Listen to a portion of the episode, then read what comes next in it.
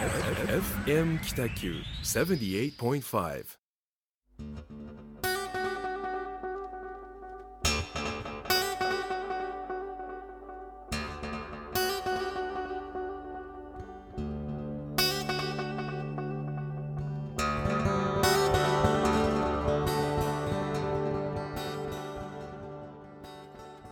始まりました。ホワイトスペース。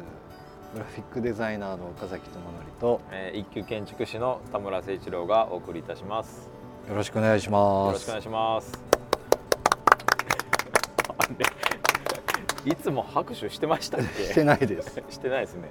今日はうんこう、あの収録なのでそうですね。はい外ではい。収録をしておりますがいいですね場所ははい。場所は？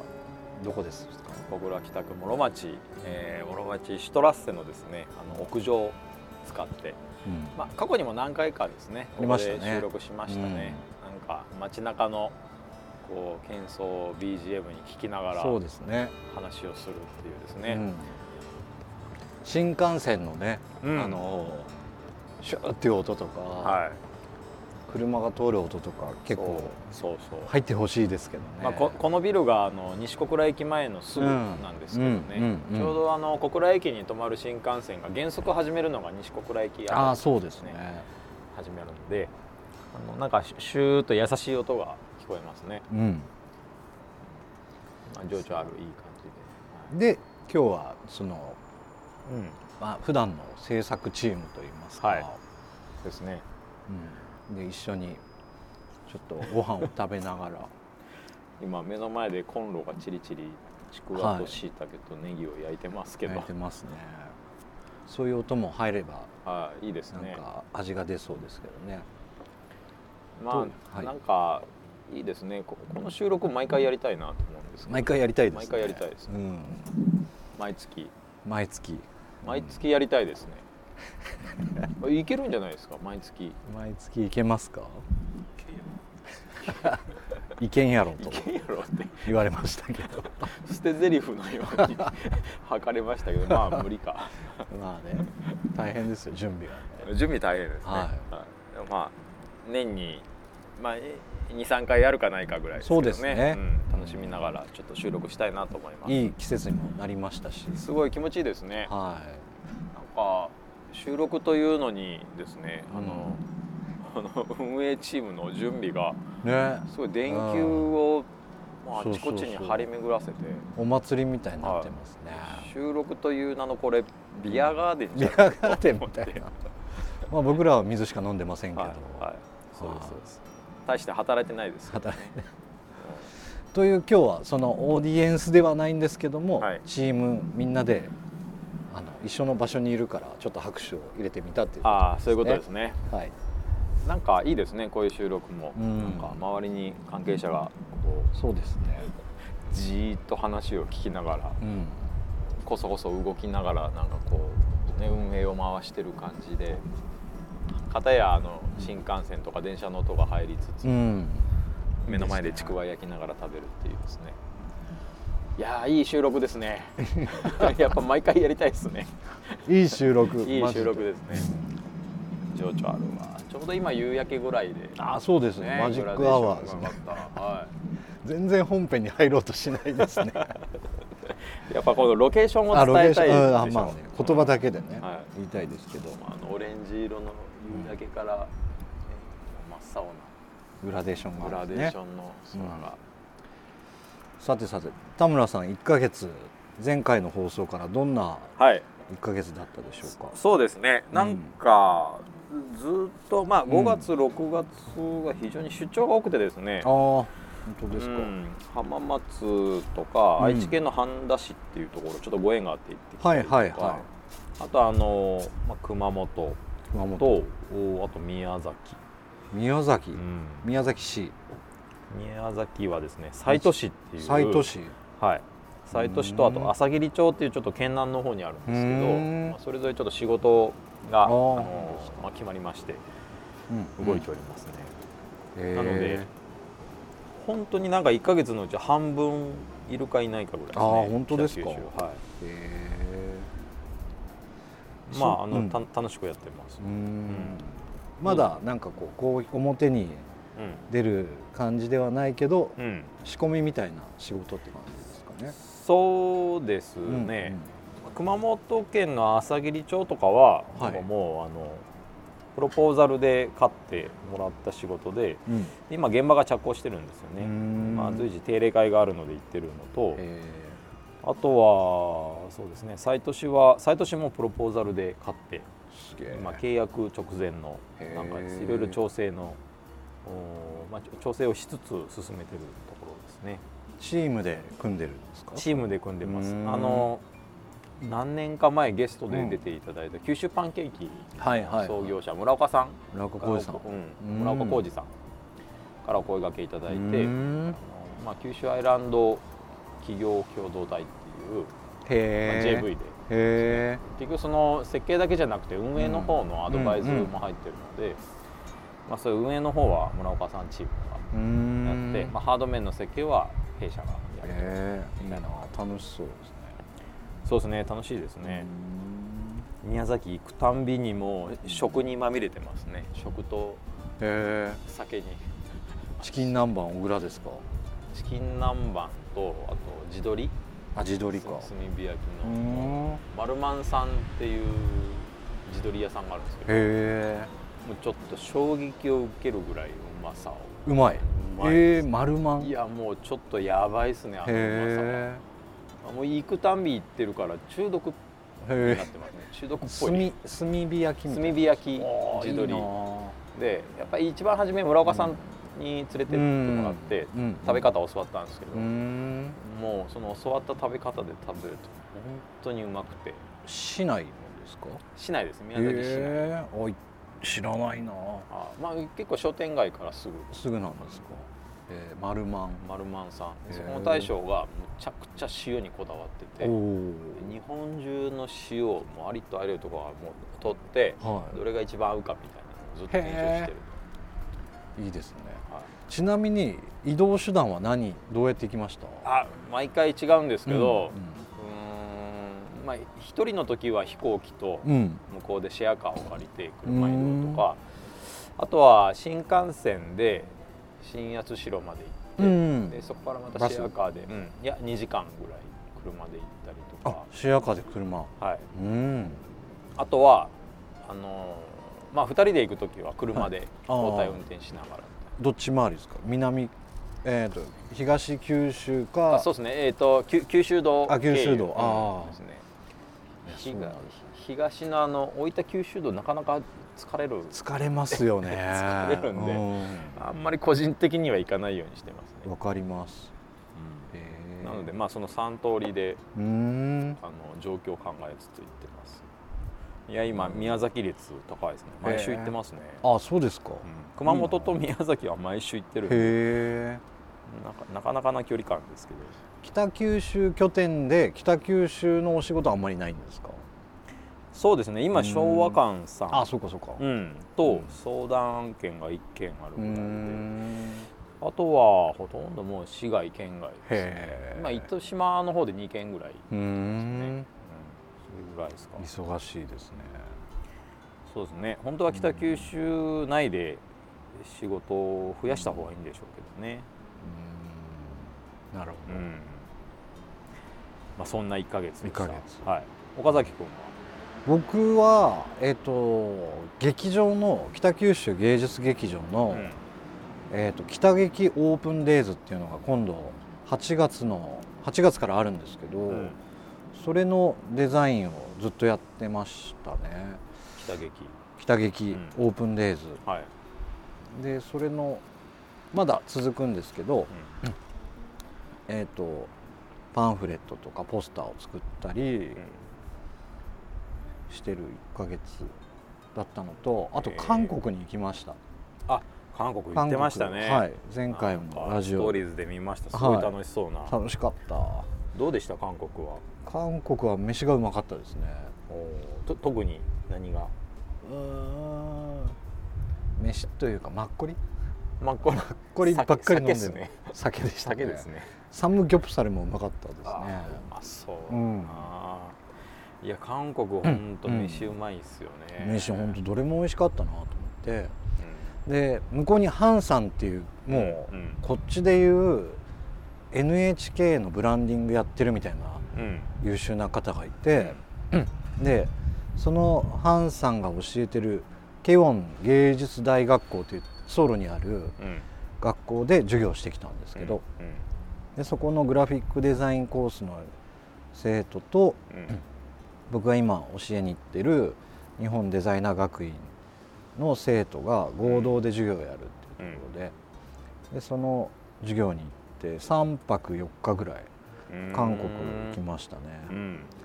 まあ、一人でずっとそのソウルの街歩いたりとかしてはい。で一応その仕事も抱えつつ、ん。自由時間とかも56時間あったりしたので、うん。その間はずっと歩いて路地裏行ってみたりとか、うん。もうちょっと汚い店に入ったりとかして、うん。一人で入ったんですか？一人で入ったりしましたね、へうん。ーなんか向こうのディープなところって日本より全然ディープな感じがしますよそうですね。整備されてない汚いとこっていうのは結構こっちより全然、うん、ありましたね。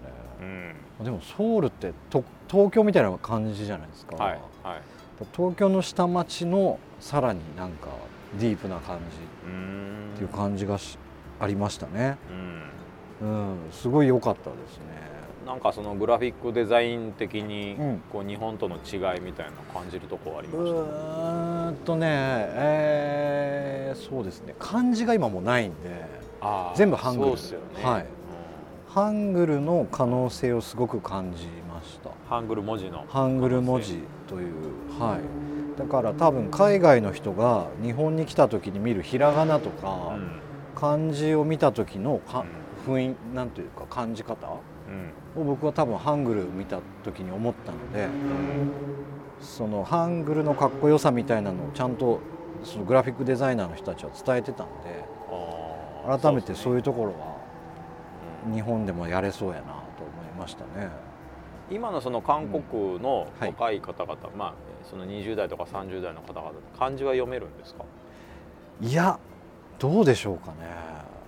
読めないと思いますよ。読めないんですか？はい。もう何年何十年か前にもう漢字を使わないってやってるから。そう20年ぐらい前までは、うんうん。韓国の方も結構な割合で普通に漢字読めてたんですよね案内板とかにはまずほぼ漢字がないし、はいはい、えー、と創業何十年とか古い建物のうん。ビルには漢字が使われてあったりとかするんですけど、あーそうですよね、うん。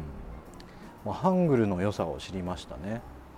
ハングル文字の良さ。はい。オリジナリティ高いですよね。高いですね。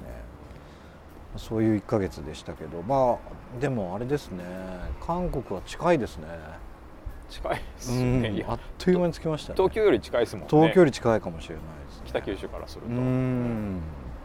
またなんか気軽に行きたいなと思いましたね。友達もできたし。はいはい。いいですね、うん。海外で友達ができるのは。そんな感じです。うん。なんか言葉覚えました？えーっとね覚えていったんですよ覚えていったけど忘れちゃいましたね。忘れちゃいましたアニョハセヨは使いましたけど。カムサムニダカムサムダあとは何したかな。うーん覚えてないですケねンチャナよ。あけんちゃなよ。マシッソよ。マシソよ。パリパリパリパリ中せよとか知らないですわかんないです。わかんない何ですか？それ。早くしてください。へえなんか可愛いですね韓国アニョハセヨって。アニョハセヨうん。可愛いんですよね。うん。そうなんですよね韓国いいなねなんもかいつかうん。ホワイトスペース、ソウル収録。ちょっと行きましょう。その岡崎君のネットワークを。ネットマークうん。まあまあまあは使って。いはいそうですね。最近行ったから声かけやすいでしょちょそうですね。っとラジオのメンバーで行きます行きますか。いいですね。うんそんな。次は韓国収録感覚 そうですね、うん、何年後かになるかわかんないですけど。でですね。韓国収録いいですね。うん。まあそんな1ヶ月はいでした、そんな1ヶ月でしさあ今日はたはい。せっかくなんか街中でやってうるん。収録してるので、うん。なんか街についてうん。したいなと思うんですけど、はい。なんか今日僕田村さんと打ち合わせしてる時に、うんうんあの北九州市の過疎エリアの話どう、はいっていう。ああ過疎地みたいな、なんか人口がどんどん流出してるエリアとかの話どうかなって言ったんですけど、うん。それを発展させるみたいな思考はできるけどうんなんかうまいこと都心に寄せるみたいなうん。感じのちょっとネガティブな話になりそうだったのでちょっとなんかやめようかうん。うん。そうでねまあ、考え方だけうん。どねちょうど偶然今日新聞を見てるとうん。あの北九州市の小倉黒崎の,、あの都心部のはい。建物の容積率あの緩和みたいなニュースを見たのであはい。僕はそれすごい興味があったんですよね。はいはい。でそれを田村さんに聞くとうん。いろいろなんかいいお答えがあありそうだなと思ったのああそうですね、で、うん、まあよくその容積率とか憲兵率ってうんこう言葉は使われると思うんですけど、はい。まあ、そそもそもその憲兵率と容積率って何みたいなところ、うんうん。なんかあの、まあ、ちょっと簡単に説明するとはい。あの、まあ、敷地がありますと。はい。例えば岡崎智則君が持ってる持って敷地る敷地。持ってる敷地がありますと、はい。それが100平米とします、はいでそそこで憲兵率が60%って言われると、はい。おまあ、家を建てる時に、うん。その60平米の家しか建てられない。はいはいそれが憲兵率、うん。で容積率が200%はい。とするとお200平米まで、はいはいはい。え建ててー建ていいよ建てていいよそれは土地がないから上に行くしかないとそう上に行くししかない、うんえっとまあ、200%っていうのは延べ床面積、うんうんうん。だから2階建てで、ううんんまあ、今の話で言うと憲兵率で60%だから1階部分が60平米で、えー、2階部分以降合わせて200平米まで大丈夫みたいな。なるほど。はいはい。容積ってまあ容積だかうんうん。ら建物の容積ですよね、そういうことですね。うんうんでその今言われた黒崎の容積率緩和っていうのは、うん。うん。うんあのまあ、北九州自体がずっとその前北橋市長の時代からリ,、はい。リビテーション構想みたいなのがあって、はいはいでリビテーションって北九州市が作った、はい。なんだろう造語というか造語みたいな。まあ、オリジナルの言葉で、ううんんまあ、特別なその施策でもあるんですよね。うん。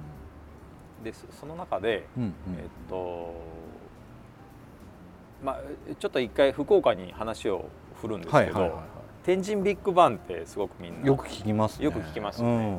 天神ビッグバンも容積率を緩和して、えーそのエリア内の建物をどんどんどんどん積層させようと、のはい。延べ床を緩和して大きなビルを建てよううと、っんていう要は条例緩和なんですよ。うん。でもともとその天神ビッグバンというか福岡市内は、えー空港がすごく近いのでそうですね。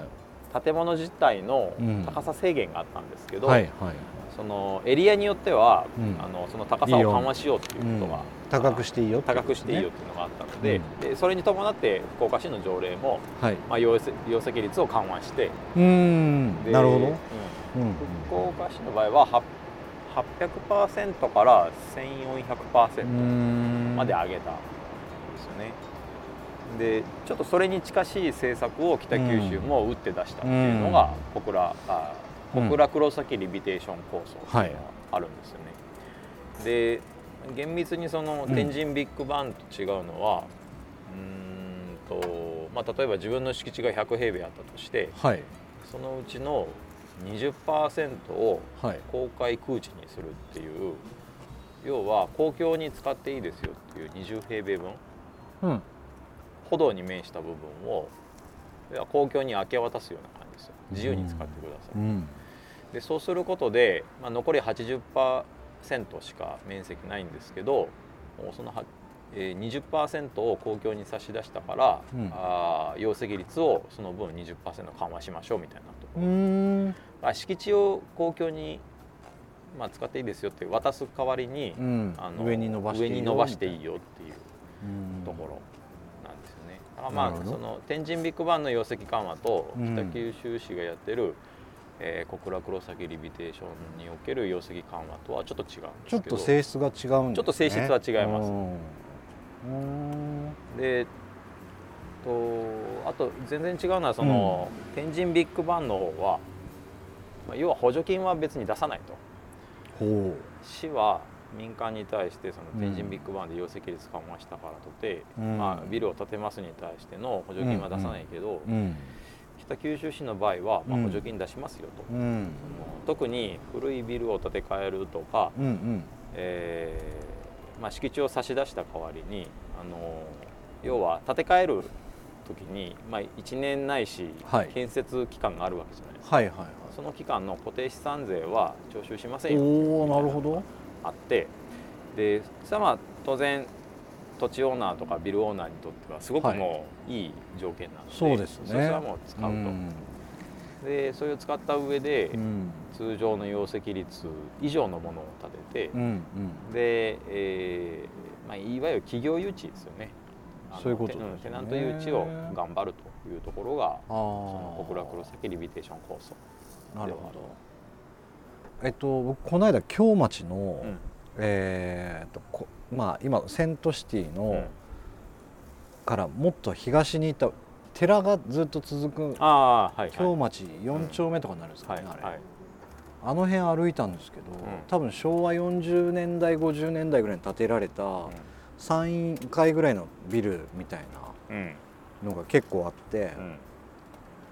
ああいうビルとかがうん。の不動産オーナーが積極的に建て替えて高層ビルを建ててもいいかもなって思わせるための政うん策っていうことですよね。固定資産税は免除してあげるから、うんた建て替える期間うをですねん免除しますよっていうのが、なるほど、まあ、でもどんどん使うべきだと思いますね、うん、そう僕も、ですね。うん、僕もその前言ったかもしれないですけど、あの、えー要は昭和の時代から平成にかけてドーナツ化現象という都市の社会問題になった現象があるんですよ、商店街とかうん。中心部からこう密集したエリアから離れて、郊外のうん。なんかなんとかニュータウンみたいなキラキラうん。新興住宅地ができて、うん。みんなこう居住地を郊外に移すんですよね。で、まあ、昼間はこう人口多いけど、うん。夜になると急に人口密度が薄くなって、はいはいはい。なんか寂しい感じになるっていううん。ドーナツ化現象で,、うんで2008年からの人口あの日本全体における人口減少がはい。それにまた拍車をかけるから、なるほど。商店街衰退とか、うん。中心市街地の衰退とかにつながってるっていうのがあって、うんうんで今その逆に空き家とか空き,、はい。空き物件空きビルが増えたからですそこにあの、まあ、たむたむデザインとか北九州ヤモリ社さんが面白いコンテンツの事業を一生懸命頑張って作って、はいはい。で街中に住んでもらおうとういうんみたいな、まあ街中居住みたいはい。な動きが始まったんですよね。なるほでそれは僕はあのアンドーナツ化って言ってて、まあ、ドーナツ化っていうのはこう周りに。美味しいものがあるんですけど、アンドーナツは真ん中に美味しい真ん中にあんが入ってるみたいな。あんが入ってあ面白いアイデアとかコンテンツで詰めてあ。なるほ真ん中にまた人が住まうようにってど。いう、要は人口が減るからあの密度を上げるためには、うんその集中する部分エリアを絞めないといけない真ん中に絞めないといけないっていうのが、まあ、アンドーナツ化を図るなるほどなるまあ、多分その小倉黒崎リビテーション構想もはい。結構それに近しくて。うん。で、まあ、昔からコンパクトシティみたいなはいはい話があるで行政としてはやっぱりそのインフラ整備とか、まあ、上下水道の整備とか、郊外に行けば行くほど費用がかかるんで、まあコスパ悪いですよね。そうそう。うん何世帯しかいないのにうん。それのために何十キロっていうそうね。道路整備してみたりとか、上下水道を引っ張らないといけないし、それの管理も毎年毎年ずっとしないといけないから、やっぱり行政としては税収が少なくなるのにそこだけは維持しないといけない。難しさがあるから、うん。まあ、やっぱコンパクトシティを図るっていうう意ん味では、まあ、小倉黒崎リビテーション構想っていうのは、まあ、結構なんかちゃんと軸に沿ってるなっていうのはあるんですよね。なるほど。うなるほどなるほど。なんかえっと都会都心部んうん。と住宅地うん。と自然みたいなやつをうん。きれいに分けた方がいいのかもしれないですね。うん。なんかそれこそ僕もその仮想地の話したいなって思った時って、やっはいぱ体験というかアクティビティみたいなやつでちゃんと収益を上げるみたいなやつやったらいいかなとかって思ってたんで、うんうんそこでもお金稼げて住む人が真ん中ぐらいにいて、で今その安ドーナツ化になるともうもうちょっと人がうん中央に寄っていって、くるから。うん。みたいな。でもそれぐらい北九州市って広いし、ん。いろんなものがあるんでできなくはないですよね。うん。逆にそうなると僕多分交通網とかちゃんと整備しないと、うん。ほったらかしのエリアがたくさんできそうな気がするんですよあね。あそうなんですよ、うんほったらかしのエリアほど危険なものないですからね。なくてですね。うん。なんか。そうそうそう。そうなんですよね。結局その、うん。まあ犯罪の温床とか害虫害獣の温床になったりするので、やっぱり人はいた方がいいんですけど、うん。それもやっぱり密度が必要だし。密度必要ですよね。そうなんですよね。うん。まあなんかあそうかちょっと話飛ぶかもしれないんですけど、うん。この間ちょっと、まあ、あの仕事で下関に行く用事があって、うん。で下関にせっかく行くんだったら、ん。ちょっとなんか街並みとかを小学校の時はチャリで行ってましたけどうん。大人の目線で行ってみようと思って、うん。あのシーモールわかります？駅駅下関駅から、歩いたところにコリアンタウンみたいなところがあって、その辺歩歩いたんですよ、うん。でいろんな街並みを見てて、うん。もう廃墟になってるんですよね。いやー多いですよね、うん。年々増えてるでしょ、年々増えてる、うん、であれってなんかもうセットみたいな感じがしたんですよ映画の。ああ、うん。はいで僕もショートムービー撮りたくてあのロケーションから考えるうん。